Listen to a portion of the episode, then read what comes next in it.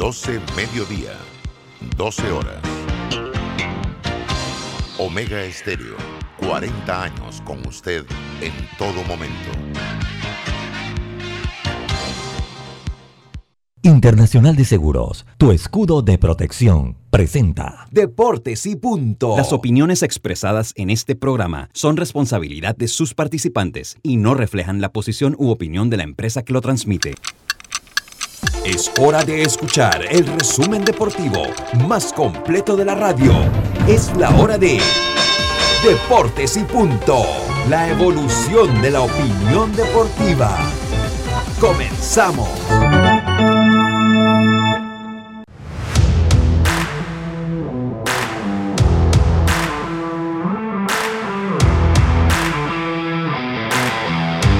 Muy buenas tardes, tengan todos ustedes bienvenidos a Deportes y Punto, la evolución de la opinión deportiva. Estamos a través de Omega Estéreo 107.3 FM, 107.5 FM en provincias centrales. Estamos en el Tuning Radio como Omega Estéreo, la aplicación de Omega Estéreo descargable desde su App Store o Play Store. Estamos también en el canal 856 del canal eh, de cable de Tigo y nos puede sintonizar ya a través del Facebook Live de Deportes y Punto Panamá, retransmitido por Omega Stereo. Le damos la más cordial bienvenida hoy martes 28 de septiembre. Yacirca Córdoba, Carlos Gerón, Diome Madrigales en el tablero controles, Eric Rafael Pineda tercero, tercero, el Junior es uno y este es tercero en el tablero controles, su amigo y servidor Luis Lucho Barrios. Estamos listos para empezarle una hora de la mejor información del mundo del deporte que empieza en este momento con nuestros titulares. Los titulares del día.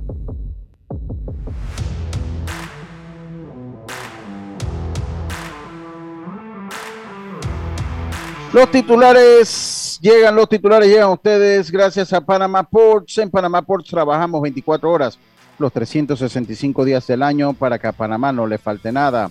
Panama Ports, patrocinador oficial de la Teletón 2030. Empezamos entonces con eh, Yacilca. Muy buenas tardes, ¿cómo está usted? Buenas tardes, Lucho. Buenas tardes, Diome, a Carlos, a Eric, a los amigos oyentes y también a los que ya se conectan en nuestras redes sociales. Les tengo que la selección sub-23 eh, avanzó a la super ronda del mundial que se juega en México, en Hermosillo, y mañana iniciará con el primero del grupo A, que es México. A es, será la noche ese partido, así que atento a la participación de Panamá en la siguiente ronda. Y ayer, eh, Carlos Muñoz dijo que Randall Delgado había firmado con Licey. Yo empecé a investigar y ya en la noche eh, me confirmaron que a última hora acordó con las Águilas Ibaeñas. Así que vamos a ver qué sucede con Randall Delgado. Buenas tardes. Bueno, buenas tardes, buenas tardes. Eh, eh, ya, eh, eh, Carlos, eh, Diome Madrigales, el segundo al orden ofensivo. Ya tenemos un programa especial. Vamos a terminar con nuestros titulares. Diome, ¿cómo está usted? Buenas tardes.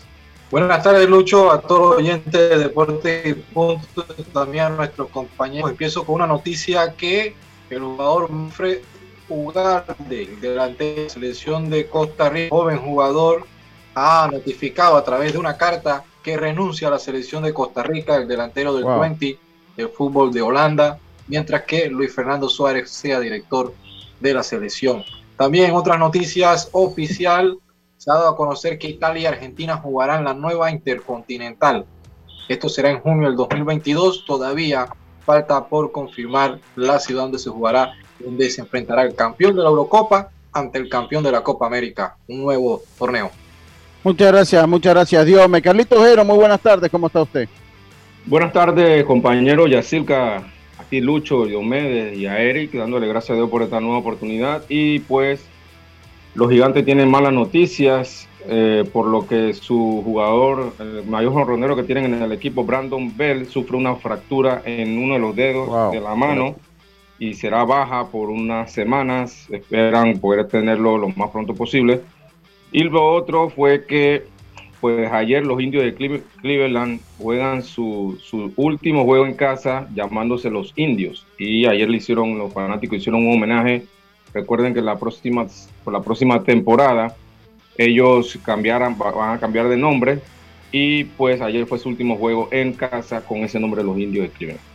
Muchas gracias, Carlitos. Esto, el titular más importante del día, tenemos una gran entrevista. Hoy nos acompaña Daniel Alonso, que ya está con nosotros, y vamos a hablar un poquito de su nuevo libro y un poquito de las cosas generales. Con Daniel aquí podemos tener dos horas.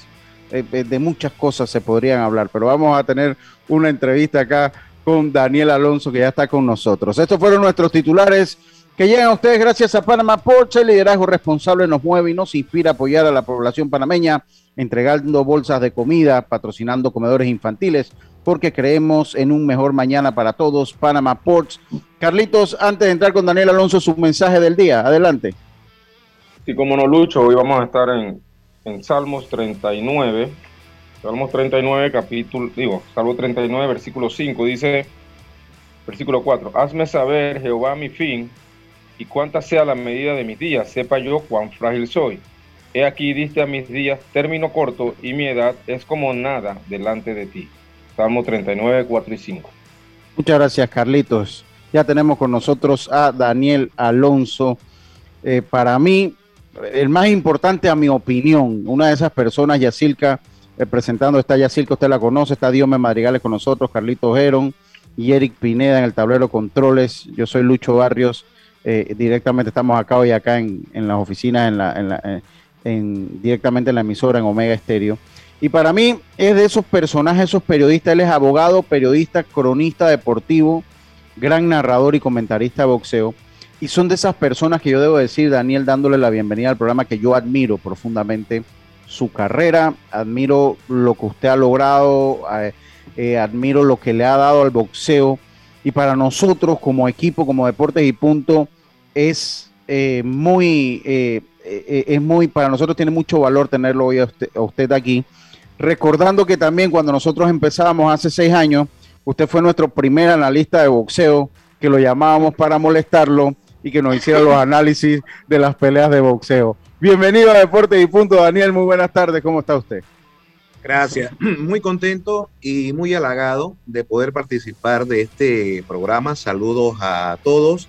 Eh, Yacilca, Lucho, Diomedes, eh, Carlos, a Eric que están los controles y principalmente a toda la audiencia de Deportes y Punto aquí por Omega Estéreo eh, agradeciéndoles de antemano la oportunidad que me dan de poder hacer lo que me gusta, ¿no? O sea, hablar de boxeo y específicamente presentar eh, a través de este programa mi, no puedo decir que mi última obra, porque es mi única obra, es el, es el único libro que yo he escrito.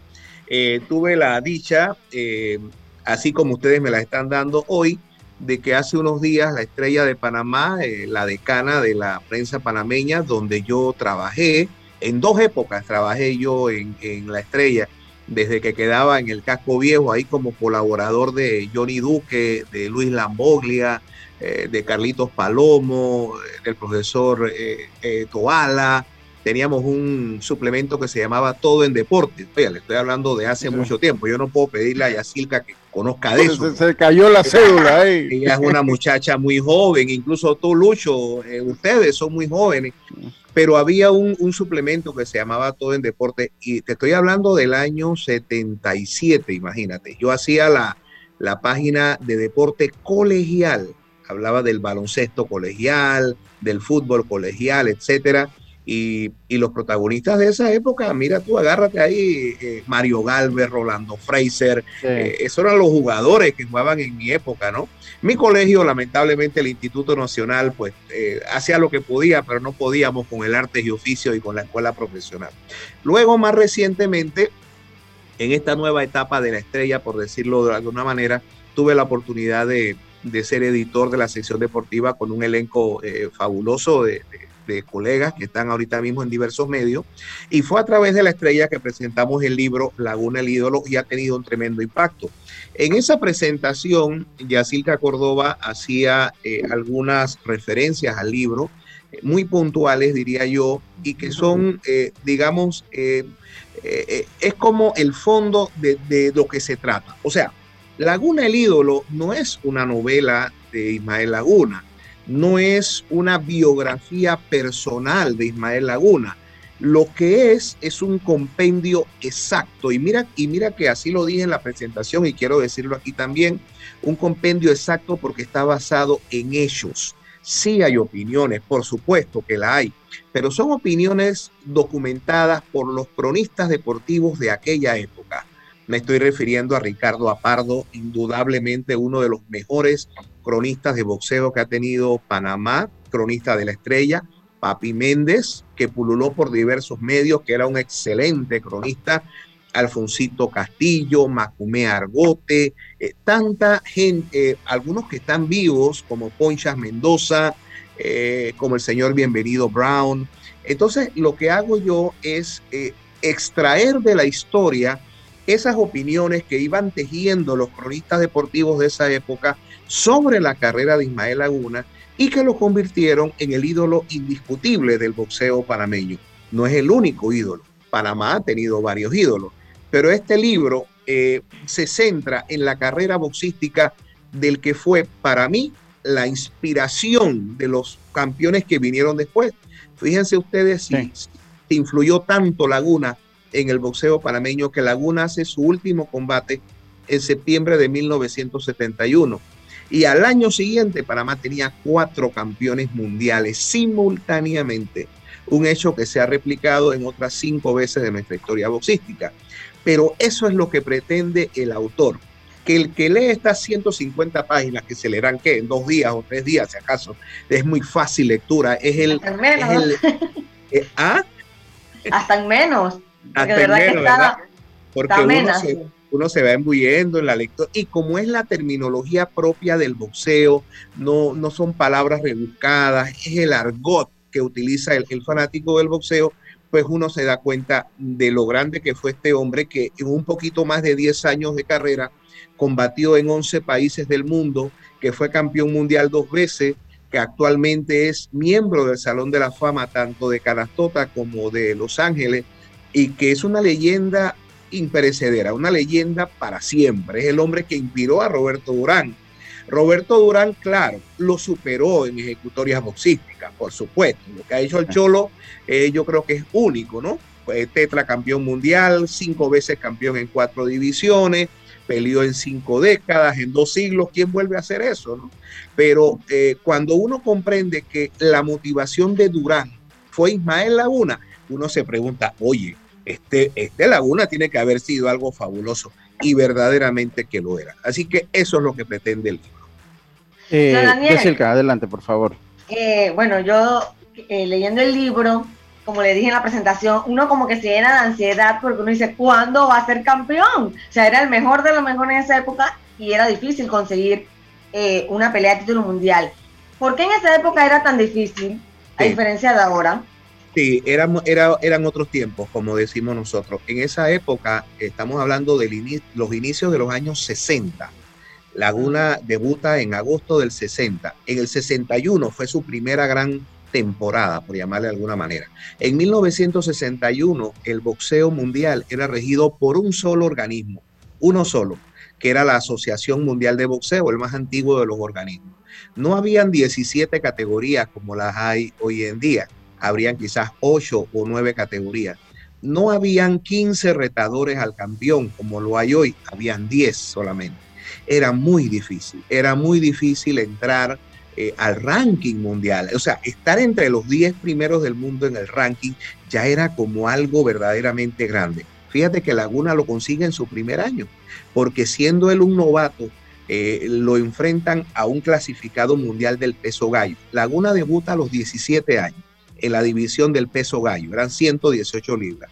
Y, cito en el libro eh, cómo la prensa de esa época decía, oiga, no permitan eso, como Ismael Laguna, un muchachito de Colón, va a pelear contra Enrique Ichman, el gran peleador cubano, eh, séptimo gallo del mundo, esto es un crimen. Y, y, Laguna mostró en esa pelea, teniendo muy, muy pocos combates realizados, que, tenía pasta de campeón, que había nacido para pelear y se clasifica en apenas su primer año como boxeador. Eso, eso verdaderamente es sumamente difícil.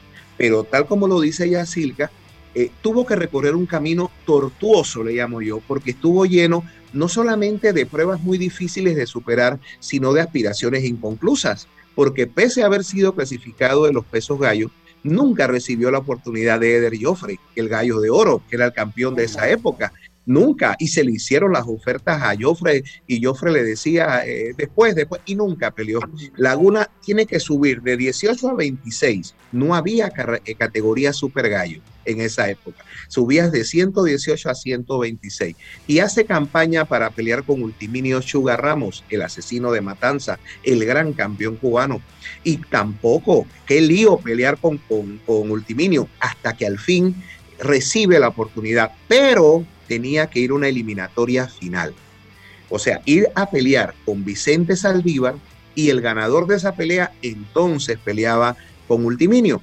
Y le tocó a Ismael Laguna ir a Tijuana, México, para poder eh, eliminarse. Y ahí viene la famosa eh, anécdota, ¿no? Que, que, citamos en el libro y que citamos en la presentación, donde Laguna no solamente pierde en un fallo muy discutido ante Vicente Saldívar, sino que es objeto de vejámenes verdaderamente crueles por parte de la, de la fanaticada eh, mexicana, que era muy agresiva, muy racista, era muy racista. Y esas cosas marcaron para siempre la vida de Ismael Laguna a tal punto, no sé si lo recuerdas, Yacilca, en el libro, que yo cito, que en una ocasión que me tocó a mí ser invitado a México a dar una conferencia de boxeo, yo fui a muchos estados de México a hablar de boxeo, lo cual dicho sea de paso, para mí era como una satisfacción personal muy grande porque México es para nosotros el hermano mayor del, del, boxeo, ¿no? Eh, entonces es como, como si a, ustedes, al grupo, eh, los invitan a Santo Domingo o a Venezuela o a Puerto Rico a hablar de béisbol, ¿verdad? Claro, Panamá es una, una, nación gravitante en el béisbol hemisférico. En el caso de México, México ha tenido más de 150 campeones mundiales de boxeo. Es como un hermano grande, ¿no? Que, que, uno, que uno ve con mucho respeto. Y en una de esas me invitan a hablar en Tijuana. Yo con mucho gusto que acepté porque yo quería ir a Tijuana a saludar a Eric Morales, que es un campeón muy bueno que, que tuvo Tijuana. Y se me ocurre invitar a, Laguna. Y le digo a Laguna, vente Isma, vámonos. ¿A dónde? Me dice Isma, a, México, a Tijuana. Eh, yo te invito. Me dice, no, tú estás loco, allá me quieren matar. Tú no te acuerdas lo que a mí me hicieron con Vicente Saldívar. Y yo, y yo con mucho dolor, Ismael, eso fue hace 50 años. y, mira tú, te lo cuento como una anécdota de cómo eso influyó en él, ¿no? Cómo eso lo marcó para siempre. Y eso explica, y el libro también lo señala, cómo siendo ya campeón mundial del peso ligero, se enfrenta al primer mexicano que, que se tocó en el camino, se llamaba Raúl Soriano. Pelean en el estadio Juan de Móstenes Arosemena. Y en esa pelea con Soriano ocurre algo inaudito, inaudito, insólito Ismael Laguna, el caballero del ring, comete un acto antideportivo que mereció una fuerte eh, amonestación pública por parte de la Comisión de Boxeo. Después que ya el árbitro Servio Tulio Lai ha detenido la pelea por la superioridad manifiesta de Laguna, le estaba dando una guantera. El Chato Soriano había recibido más guante que Tinaco de clínica en esa pelea con,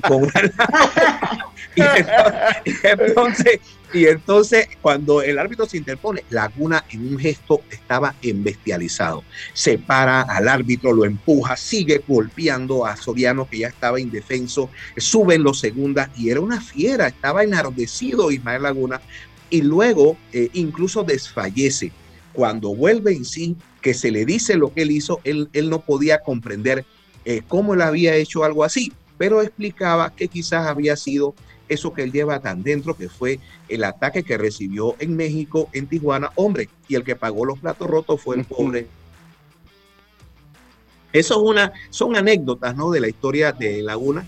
Nunca disputa el campeonato pluma, sube a los pesos ligeros y le toca a Carlos Ortiz. Ay, Dios mío. Ahí en el libro está un capítulo que dice quién era Carlos Ortiz. Porque es fácil decir. Una estrella. Dime. Una estrella. Total. Total, claro que sí. Una estrella eh, latina, porque de ascendencia puertorriqueño, pero eh, radicado en Nueva York. Eh, era, eh, había sido campeón de las 140 libras, bajó a las 135, también gana el campeonato de las 35 y era toda una estrella. Traerlo a Panamá a pelear con Laguna significó una erogación económica que para esa época era casi que inalcanzable. Miren ustedes que ahí hubo un, como una especie de concertación nacional teniendo como punta de lanza la principal empresa privada de esa época, que era la Cervecería Nacional la Cervecería Nacional tuvo que, fue el gran patrocinador para poder pagar la bolsa que se le pagó a, a Carlos Ortiz, que si hoy día uno la comenta, uno, uno quizás se ríe porque hoy es la época de los millones, ¿no? Pero en esa época, por ejemplo, 75 mil dólares era, era una cifra demasiado alta. Eh, fíjense ustedes que la entrada general para ver esa pelea en el estadio Juan de Móstenes a Rosemena costó 5 dólares y era un precio eh, muy, muy eh, difícil de lograr para el fanático de a pie. Yo, creo que usted eh, con, el libro, obviamente, y, escoge una figura tremenda como Ismael Laguna. en la investigación que usted hizo, porque recoge opiniones, ¿usted cree que el panameño es consciente? Aquí tenemos un problema de traspasar la gloria deportiva a las nuevas generaciones. O si yo no lo vi en mi tiempo, qué lío para que nuestros hijos tengan ese, ese, ese compromiso, los gringos le llaman el engagement con esta, que ellos lo hacen muy bien, o sea, ellos crecen idolatrando a deportistas que nunca vieron jugar, ¿no?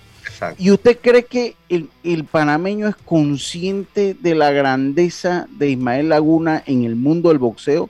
Porque, porque yo, yo eh, ha sido uno de los más grandes, no solo de Panamá, es reconocido ya a nivel latinoamericano como uno de los grandes pugilistas en un tiempo tan difícil. Los que lo vieron pelear, sí, Definitivamente sí. Yo por lo menos vi pelear a Laguna, lo vi pelear en Panamá en el año 70, siendo campeón mundial. Él hizo una defensa con Itzimatsu Suzuki aquí en Panamá en el año 70, que fue un año importantísimo para los panameños porque ese año se realizaron los Juegos Centroamericanos y del Caribe en Panamá. Entonces había un ambiente de deporte, todos los muchachos, yo tenía nueve años, imagínate. Todos los muchachos queríamos ser atletas, jugar béisbol, jugar fútbol, boxear. Laguna eh, era esa inspiración. Pero la, la, gente más joven, una, persona de 25, 30, 35 años, que no solamente no vio pelear a Laguna, sino que sencillamente tiene otro marco referencial. Tú le puedes hablar de repente de Durán, o le puedes hablar de Pedrosa o de Hilario Zapata. Ya Laguna queda como un poquito distante. Y ese es el riesgo que yo quería eh, enfrentar para evitar que el tiempo eh, echara sobre Laguna ese manto de olvido propio del mismo devenir de los tiempos, pues, ¿no? Es como cuando yo eh, escuchaba a, mi, a, mi, a mis hijos, ya, ya son adultos, padres de familia, eh, pues idolatrar a Diego Maradona. yo le decía, sí, formidable, formidable jugador, pero antes de él hubo uno mejor, se llamaba Pelé. Pero es como si le hubiera dicho cualquier cosa, porque ellos no vieron a Pelé pero los que vimos, los que vimos el Mundial del año 70, que fue el primer Mundial de fútbol que se transmitió por televisión en Panamá, de la mano de Edmundo Vargas por RPC Canal 4, pues recordamos esa época, ese equipo de sueño, y podemos hablar de Jairicino y de Rivelino y, de todo ese equipo que, que formaba eh, Brasil, ¿no? Pero obviamente ya hoy día y los más jóvenes, cuidado que ya ni Maradona, que nació en mi año 1960 y que murió hace poco tiempo. Ahora las estrellas son otras, ahora las estrellas Messi, Cristiano Ronaldo. En el béisbol pasará lo mismo.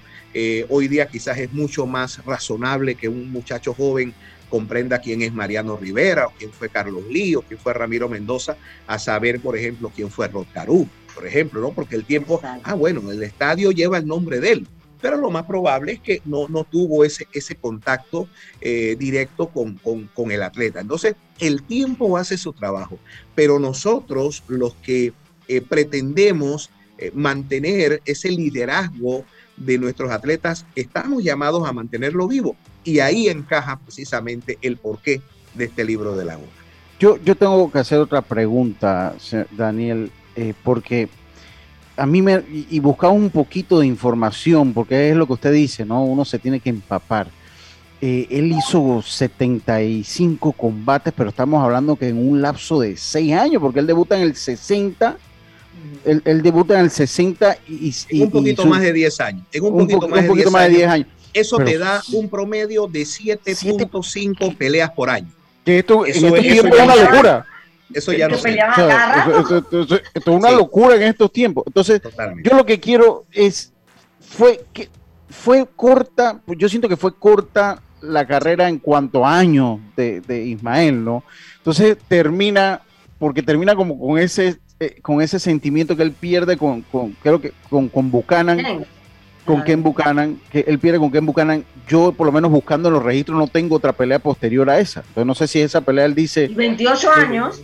Y, tenía 20, entonces le saco la edad y tenía 28 años. Me digo, oye, pero de 28 años, no sé si es ese de venir de 7 peleas, 8 peleas al año, 75 en 10 años, que de repente lo hace colgar los guantes.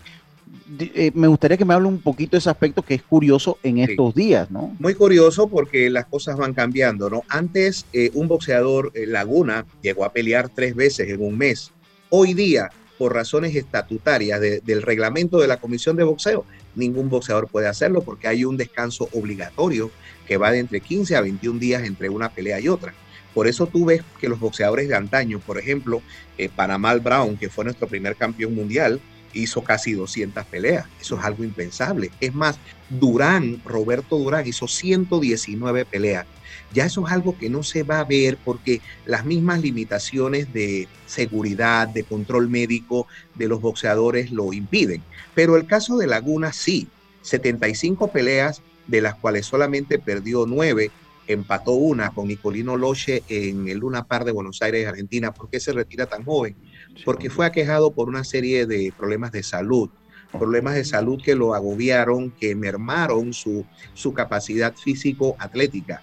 Eh, el boxeador que, que vimos ya eh, en, en, septiembre del 71 en el Garden de Nueva York, cayendo ante Buchanan, ya era el, el Laguna mermado de salud, ya era el Laguna enfermo eh, tuvo prácticamente que abandonar por eso. Eh, fue un boxeador que eh, tuvo una carrera sumamente corta en el tiempo comparada con hoy.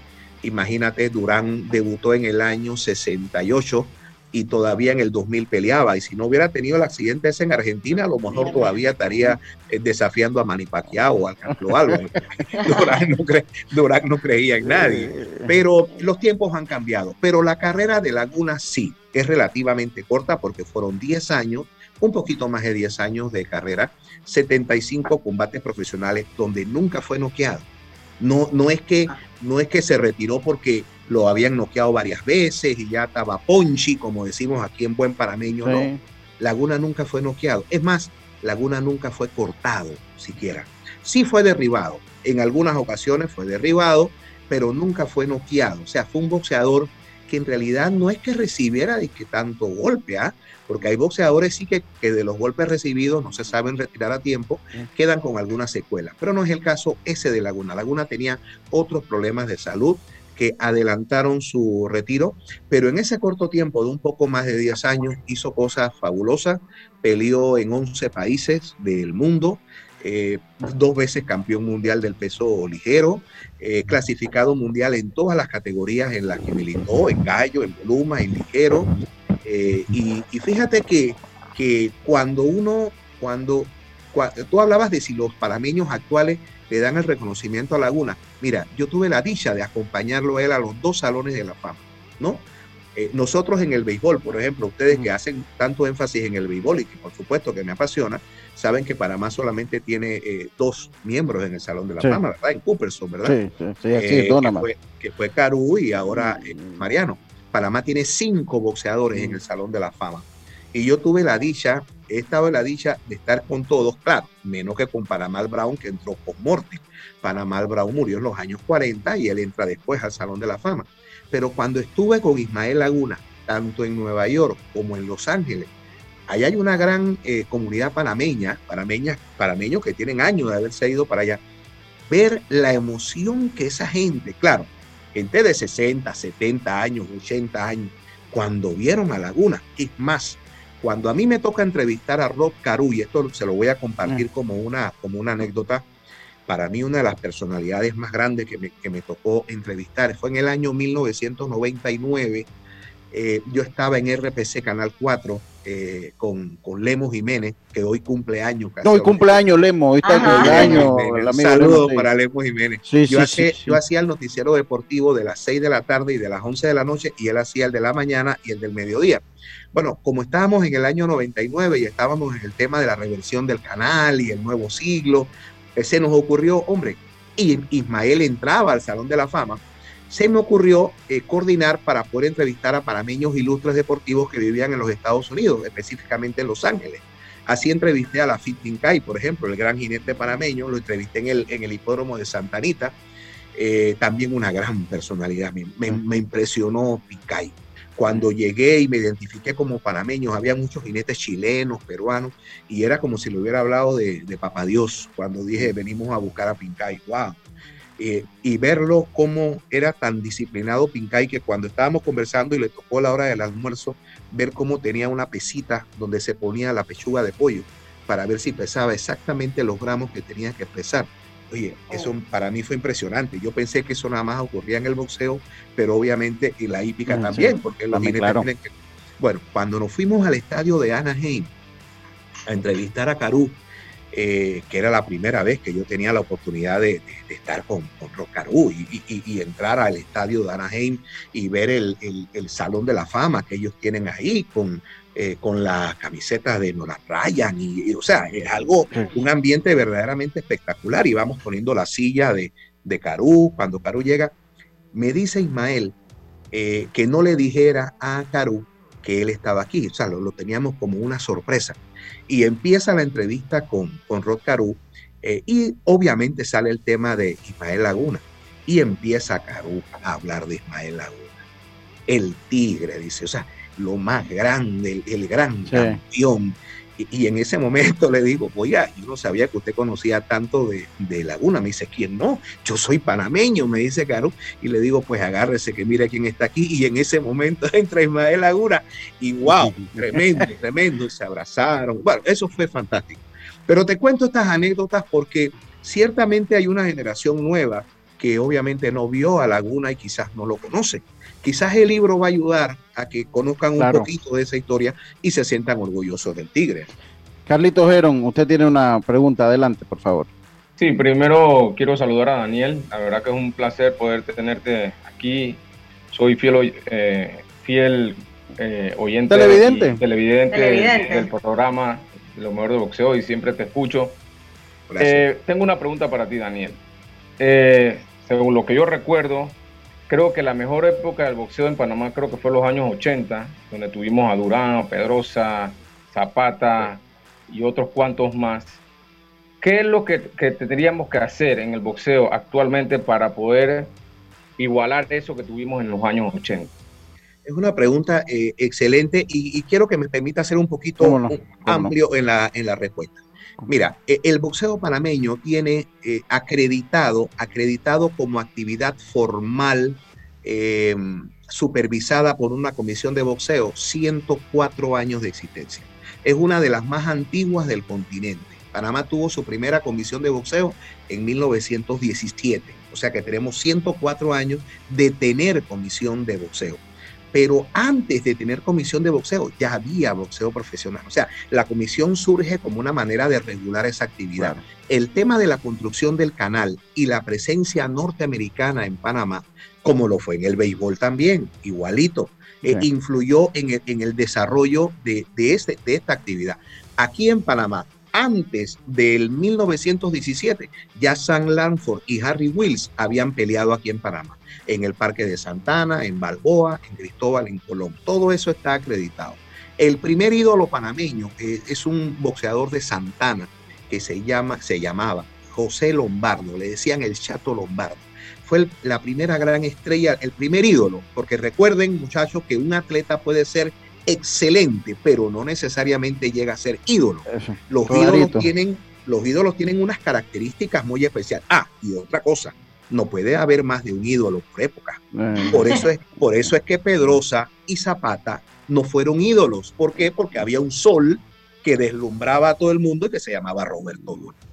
Y el gran ídolo para mí. Entonces, pero sigo para responder la pregunta de, de, Carlito.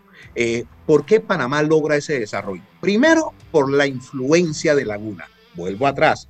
Laguna pelea hasta el año 71, pero antes de retirarse, ya todos los muchachos querían ser como, como Ismael Laguna, como después nosotros, la generación mía, todos queríamos ser como Roberto Branco y todos queríamos ser boxeadores. Entonces, ese influjo de Laguna fue lo que inspiró a que una mayor cantidad de muchachos se metieran a boxeadores. A eso añádale usted que Panamá tuvo una época, en ese momento que describe Carlos, de mucho brillo dirigencial. Nosotros teníamos dos dirigentes en el boxeo, ambos ya fallecidos, de estirpe mundial, reconocidos en el mundo entero, el doctor Elías Córdoba y Rodrigo Colón Sánchez. Ambos fueron presidentes de la Asociación Mundial de Boxeo. Así que teníamos como, si lo decimos en el argot popular, teníamos un buen pool los panameños ahí con, las autoridades. Y eso permitió que en Panamá se hicieran muchas peleas de campeonato mundial, se tuviéramos muchos campeones mundiales en ese periodo del cual habla eh, Carlos. Así que sí, yo lo llamo la época de oro, porque eh, la, cantidad de campeones que tuvimos, pero fue por la mezcla de varias cosas. El influjo de Laguna, el desarrollo de entrenadores que se llevaron secretos para las tumbas, eh, como los mismos entrenadores de, Pedrosa, por ejemplo, eh, Lionel Hoyt, Mati Bebito, toda esa gente que, que tenían secretos, eh, Plomo Espinosa, el Curro Dosman, grandes entrenadores que tuvo Panamá en esa época y que hicieron una escuela, una escuela de, de boxeo panameño que dio tanto lustre ¿no? al boxeo panameño. Es la época de oro progresivamente hemos tenido otros campeones mundiales y otras buenas épocas, pero ninguna como esa. No, como la Ya sé que yo quiero, para que usted haga la pregunta, porque pues ya vamos, vamos a, tenemos que irnos ya eh, al cambio y el tiempo es nuestro peor enemigo en radio. Ya, como usted eh, fue el contacto principal por el cual Daniel estaba acá con nosotros, le voy a dar la oportunidad pues para que haga la última pregunta porque tenemos que hablar dónde está el libro, dónde lo pueden conseguir. Esos son eh, aspectos importantes. Sí, sí, sí, donde esos son aspectos importantes para cerrar la entrevista. Adelante, Jazz. Daniel, ¿cuánto tiempo le tomó eh, recopilar toda la información y tener el libro en mano? Eh, mucho tiempo, porque en realidad Laguna el Ídolo era parte de un proyecto mucho más amplio, que es la enciclopedia del boxeo panameño. O sea, la historia del boxeo panameño en estos 104 años de vigencia.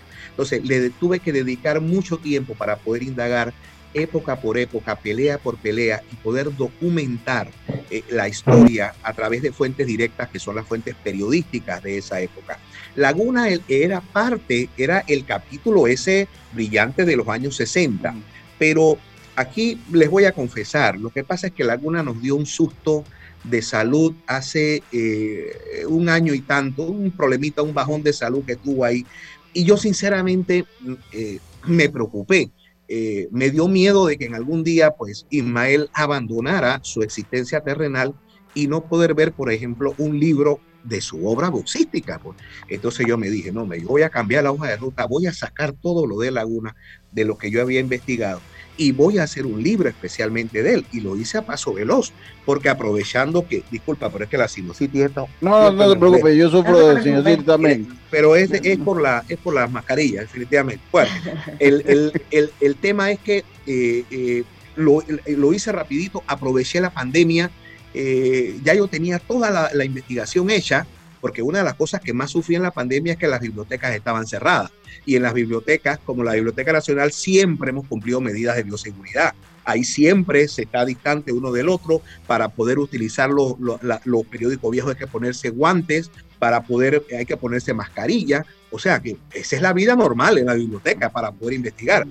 Pero entonces cambié la hoja de ruta y dije, no, yo voy a cumplir primero con Laguna y después entonces voy ya a terminar la obra más grande, que es la enciclopedia del boxeo panameño. Pero fueron muchos años, ¿ah? muchos años, porque obviamente uno, yo trabajo al igual que ustedes, y yo, tenía que ir los sábados a la biblioteca a, poder investigar, a meterme ahí.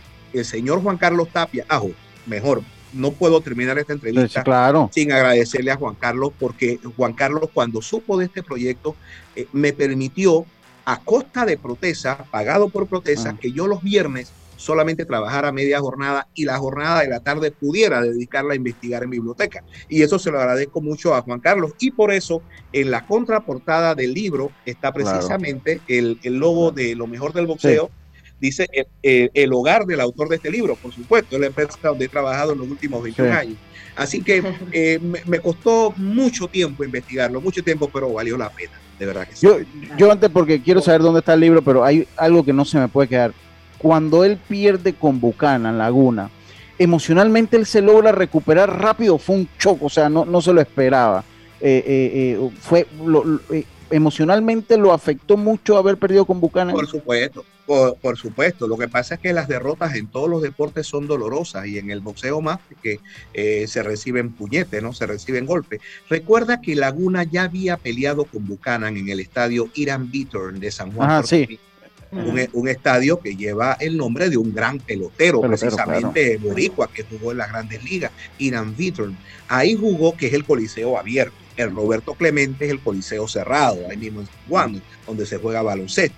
Entonces, él había perdido el título mundial con Ken Buchanan ahí en el Irán Beaton de Puerto Rico por un punto. O sea, un juez, eh, el árbitro Arthur Mercante votó a favor de Laguna y los otros dos jueces votaron a favor de Buchanan por un punto, 145 a 144.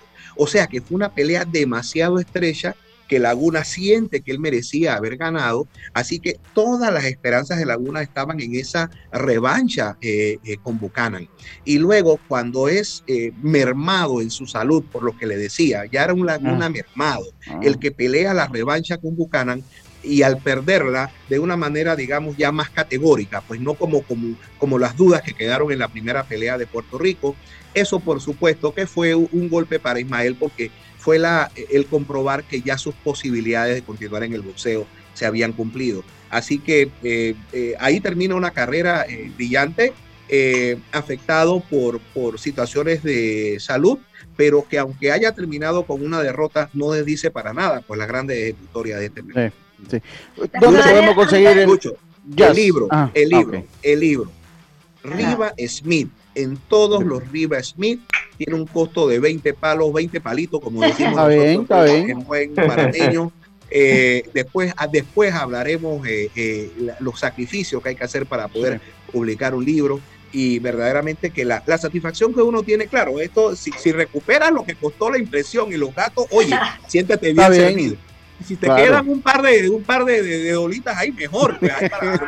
Por- porque es un trabajo. Sí, la alegría, la alegría más grande es ver el libro en las manos de la persona Eh, eh, eh, leyendo el libro. Eso es lo y, es un trabajo arduo. Ahora- Yacilca. Y sobre Daniel. todo, Eh, eh, era una investigación de varios, de varios boxeadores. ¿Va a tener otro? ¿Va a escribir otro libro de otra figura?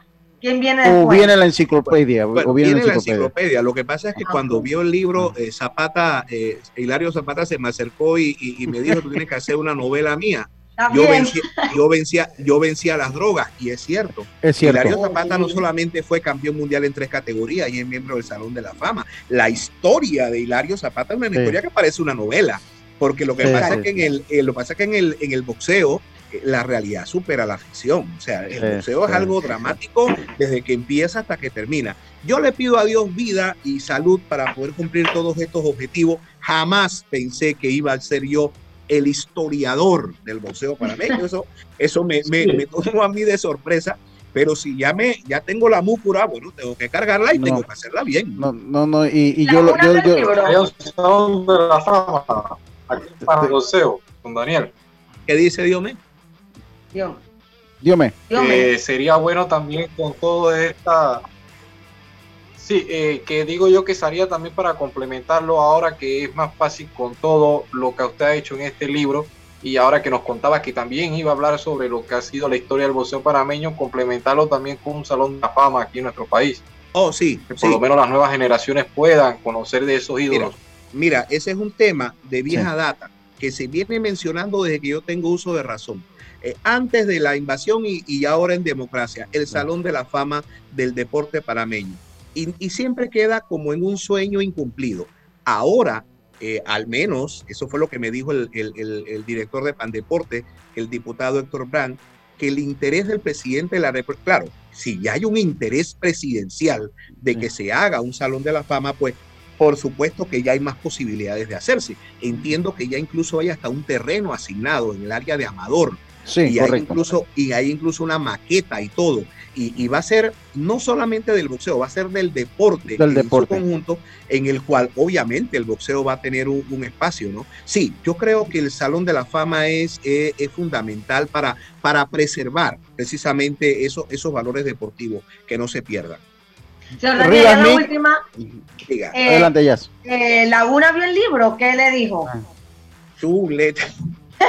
Eh, eh, mira, el libro salió eh, un lunes, lo recuerdo perfectamente. La primera, el primer grupo, pues, porque la imprenta te da un primer grupo mientras terminan de editar los otros. Yo lo que hice en ese momento fue llamar a unos amigos míos, a Jimmy Salas, que es el presidente de la Comisión de Boxeo actual, a Alberto Guerra, que fue presidente de la Comisión de Boxeo y es vicepresidente del CMB, y a Armodio Cedeño, que fue juez en muchas peleas de Laguna y fue presidente de la Comisión de Boxeo, y nos fuimos los cuatro para la Casa de Laguna. Yo llevaba eh, 15 libros, que eran los primeros que me había dado eh, la imprenta, y se los di todos a Ismael. Y ese día, eh, estando Ismael ahí en el, en el post de su casa en Betania, con su esposa Mónica, eh, con su hijo Eloy, Ismael tuvo muchísimos hijos, con él vive Eloy, eh, y muchas esposas también, pero esto no es el libro, por eso dije yo no voy a hablar de la, ídolo, esta no es ¿no? la biografía personal de Ismael, ni voy a decir que, que todas las esposas de Ismael empezaban con M, eh, ni voy a- ni- nada de eso. Eh, esta es la historia boxística de Ismael. Entonces, ya Ismael está un poquito mermado, incluso eh, ya él no puede, él no tiene mucha movilidad en la mano derecha, que es con la que él Ajá. firma. Así que ni siquiera pudo firmar el libro, eh, pero sí entendía todo lo que estábamos hablando. Cuando estábamos hablando de la época que él solamente nos miraba, claro, tiene dificultades también Ah. para, para poder hablar, para comunicarse, pero de que entendía todo, entendía todo. Y a veces yo decía algunas cosas y él me tocaba y me decía, sí, pero acuérdate que tal cosa, que, que- que él, él, eh, eh, con, con su manager, con su entrenador. O sea, fue, fue una de las experiencias más bonitas de mi vida. Entregarle el libro a Ismael delante de su familia eh, para que él viera su historia reflejada en este esfuerzo. Rivas Smith, está en el Rivas me dijo 20 dólares, sus redes sociales. Eh, eh, Daniel, por favor. Sí, mis redes sociales son eh, eh, Dalonsoft Box en, en Instagram y en, en Facebook y Twitter, Dalonsoft Box. El, el libro ha tenido, tengo que decirlo, muy buena Qué acogida. Eh, Tengo que decirlo, no, no puedo quedarme Qué callado. bueno, qué bueno. Eh, eh, y sabiendo la situación económica, porque Sí, digo, sí, todos sí. sabemos que la situación está complicada, pero ha tenido muy buena acogida. eh, así que eh, eh, ya saben, en el Riva Smith, el 28 de octubre, el 28 de este, del mes que viene, salgo para hacer la presentación del libro en San Juan, Puerto Rico. Qué bueno, donde- qué Oh, bueno. qué bien. sí, sí, así Qué- que voy a qué estar bueno. allá, aprovechando, aprovechando para que que, me. Como Sí, sí, no, sí. por favor, con mucho Yo, gusto. yo, yo, yo estoy narrando boxeo con RPC Radio, así que allá cuando lo siempre lo veo en todas las carteleras, de, en todas con, lo con- veo. con- con Celso, con Celso, con. Yo- estoy con Celso, sí, sí. Y ahí yo voy a pasar por allá para que me lo autografíe el libro, en la que, porque ahora tenemos tres en octubre y yo sé que usted siempre está en todas, lo veo en todas. Oye, Lucho, y, y otra cosa, yo narré béisbol, quiero que Ah, sepas. ¿ah? sí, sí, sí, sí, yo, ta- yo ta- yo también narré béisbol, pero la escuela vieja, la escuela mía era Magnavarro, Demetrio Romero Wong, que están vivos, qué ¿ah? bueno, que qué están bueno, vivos qué y que pueden dar fe de eso. A mí me gustaba narrar béisbol, ¿cómo no? Sí, qué bueno. Para nosotros es un orgullo tenerlo acá, siempre agradecido cuando nos ha cooperado, siempre, eh, y aquí las puertas abiertas, eh, eh, Daniel, de verdad la puerta abierta, por ahí nos vemos una de estas eh, funciones de boxeo que vamos y conversamos un poquito más, y muchísimas gracias, ya saben, búsquenlo en Rivasmith. Esto es un trabajo muy, eh, muy arduo, escribir este libro, y aquí lo dijo, cómo se iba a la Biblioteca Nacional. Y, y todos tenemos que ser parte de esto y de recuperar la importancia de nuestra figura deportiva a través del- de, de la cultura de agradecimiento de nuestros atletas. Muchísimas Muchas gracias, gracias. Muchas gracias a todos ustedes, a Eric, que estuvo en los controles muy atento, a Carlito Geron, a Diome, Lucho, gracias a ti, y a Silka, una vez más, agradecido. Y bueno, ayúdenos a conservar este legado Claro. histórico de Laguna, el ídolo. Muchas gracias, Daniel. Saludos, Con saludos, esto, Daniel. con esto nos vamos a un cambio comercial. La entrevista que llegó a ustedes gracias a los amigos de Claro. Nuevas historias con Claro es posible. Contrata Claro TV con más canales y recibe 50% de descuento por tres meses al adquirir un plan desde 2099. Claro. Ese fue Daniel Alonso, una, una entrevista que vamos a bajar y la vamos a subir a nuestras redes sociales. Eh, eh, vamos a subirla porque una de estas entrevistas que, definitivamente son muy, pero muy interesantes tenerla. Vámonos al cambio y enseguida estamos de vuelta con más Esto Deportes y Punto. Volvemos. Cada día tenemos otra oportunidad de disfrutar, de reír, de compartir. Me llamo Ismarí Pimentel y soy sobreviviente de cáncer. La detección temprana me dio otra oportunidad.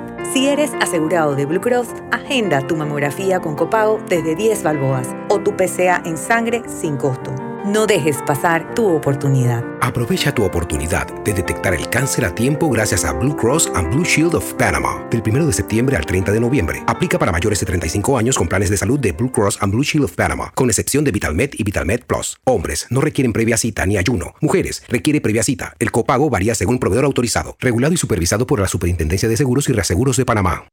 Cambiamos para tu beneficio. Línea de atención al usuario. Marca el 183. Es gratuita desde teléfono fijo y móvil. De lunes a viernes, de 8 de la mañana a 4 de la tarde. Aquí está la SEP. Por un servicio público de calidad para todos. A veces hablar es de buena educación. Dar las gracias, decir buenos días. Otras veces quedarse callado también lo es. Porque al viajar en silencio en el metro de Panamá, estás reduciendo las probabilidades de contagios, cuidando tu salud y la de los demás. Tu silencio dice mucho. Viaja callado, evita contagios. Metro de Panamá. Si nos aburrimos, creamos nuevas formas de divertirnos. Con Claro es posible. Cámbiate a Claro y recibe gratis 14 días de ilimitada, minutos y un giga para compartir con tu primera recarga de 5 balboas. Claro que es posible. Promoción válida del 1 de julio al 31 de octubre. Para mayor información visita www.claro.com.pa. A donde vayas, asegúrate con la mejor cobertura para autos de Seguros Fedpa. Incluye servicio Fedpa Asistencia, sin depreciación para autos 0 kilómetros, 100 de reembolso por pérdida de efectos personales dentro del auto, endoso por colisión o vuelco en autos de alquiler tipo sedán o compactos. Seguros Fedpa, la fuerza protectora. 100% panameña, regulada y supervisada por la Superintendencia de Seguros de Panamá. Oye, ¿tú ya te vacunaste? No, aún lo estoy pensando. Pero si las vacunas son una esperanza de volver a una vida normal y salvar vidas. Hoy desde Panama Ports queremos enviarle un mensaje a los panameños. Vamos todos a vacunarnos como un país que quiere salir adelante, con positivismo y buena actitud. Por eso, ponle el hombro al COVID-19 para que juntos podamos salir adelante. Presta atención a los lugares y días donde estarán vacunando. Panama Ports, 25 años unidos a Panamá. Hacienda Doña Carmen, un lugar especial para gente especial.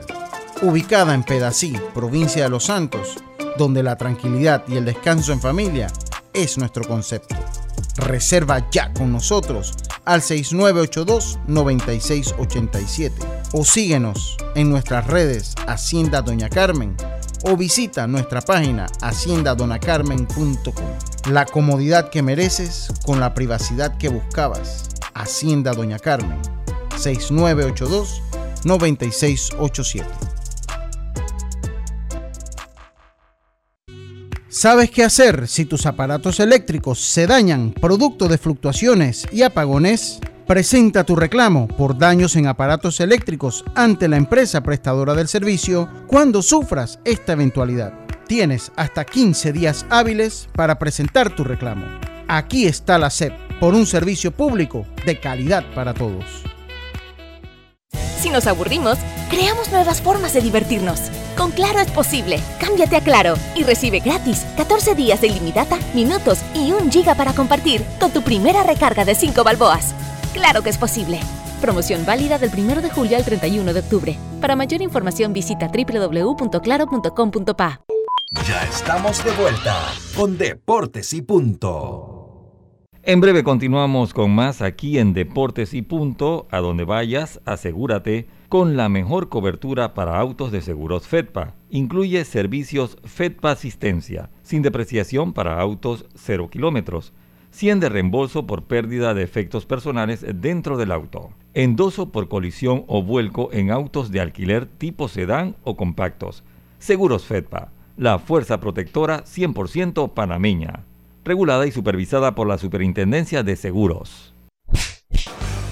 El deporte no se detiene. Con ustedes, la cartelera deportiva.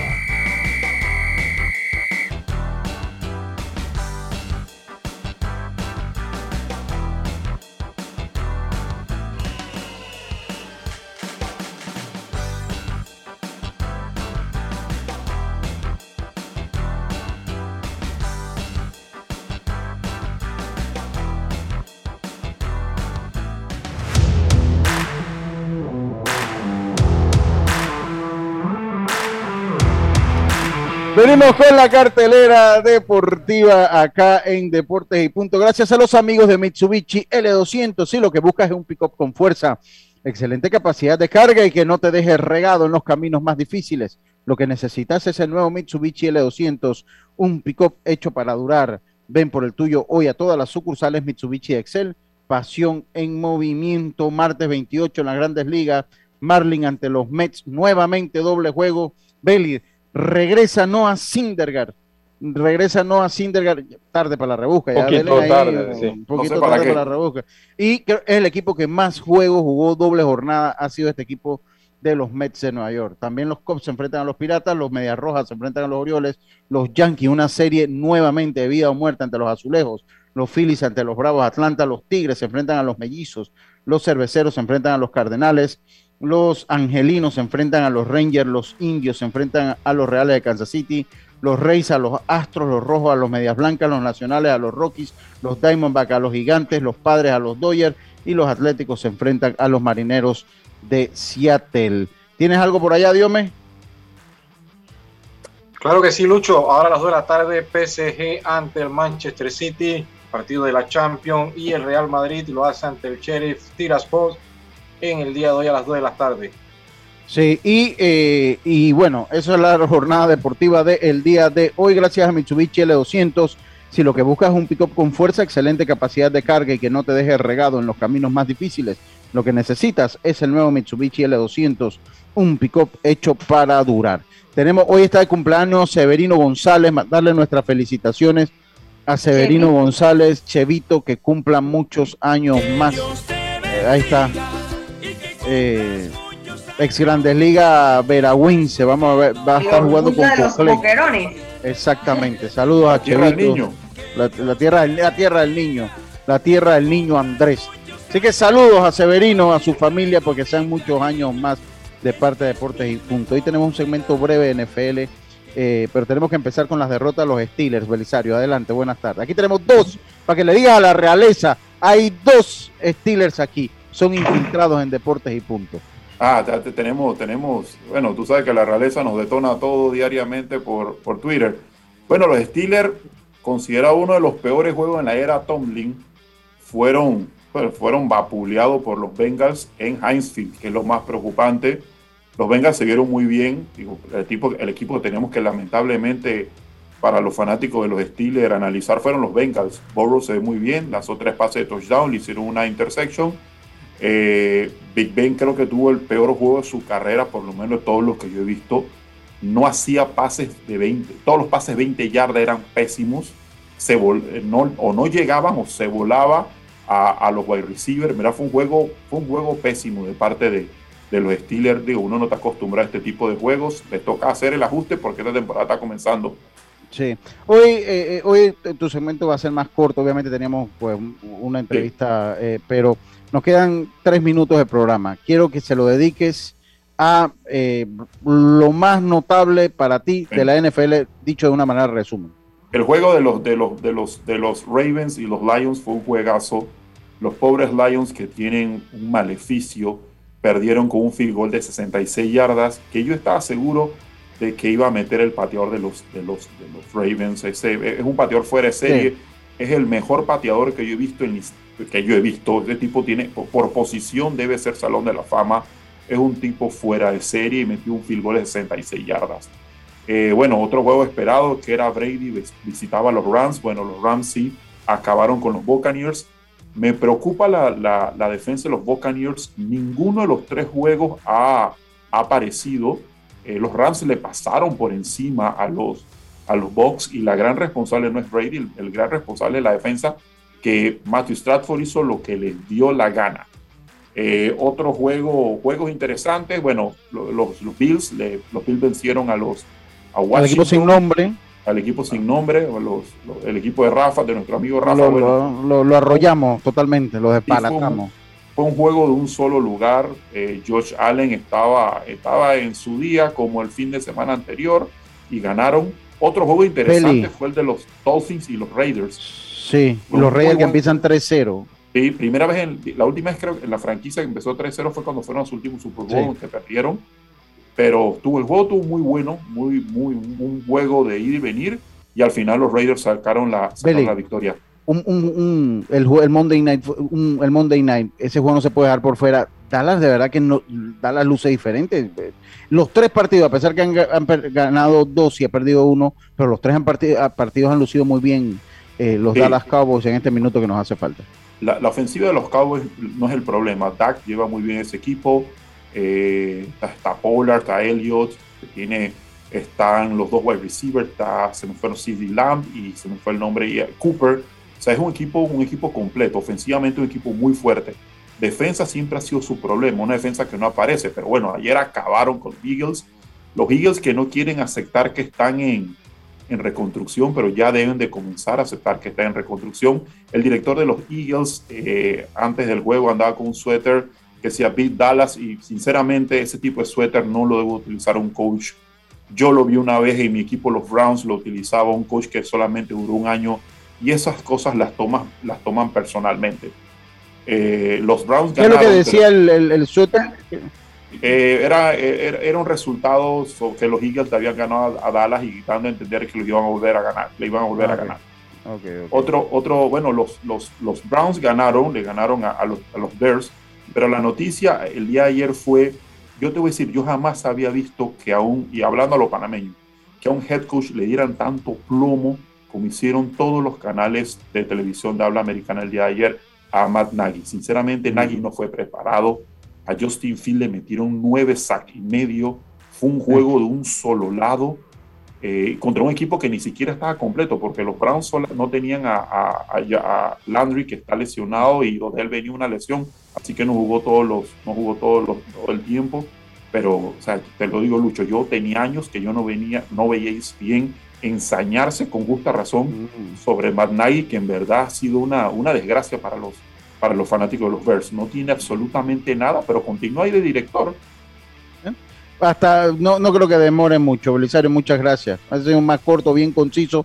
próximo martes regresa. El próximo martes regresa, hablamos un poquito más de la NFL. A todos ustedes, muchas gracias por su sintonía. Esperamos que el programa de hoy haya sido de su completo agrado. Tiene Viernes Norlis Isabel con mucha música y con buen contenido. No cambie su dial. Este es Omega Stereo. Recuerden, 5 de la tarde, eh, pauta en radio también hoy en la tarde. Tengan todos una buena tarde, nos escuchamos mañana acá en Deporte Bulto. Pásala bien. Internacional de Seguros, tu escudo de protección, presentó Deportes y Punto. Esta es la hora. Una PM, 13 horas. Omega Estéreo, 40 años con usted en todo momento.